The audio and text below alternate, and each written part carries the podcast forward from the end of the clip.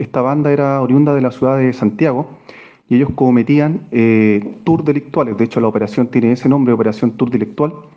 Viajaban tanto al sur, centro y zona norte también del país, eh, logrando establecer varios delitos. Acá en la región se logró establecer un robo salida de banco en la ciudad de Puerto Montt, dos en Osorno y uno en Purranque.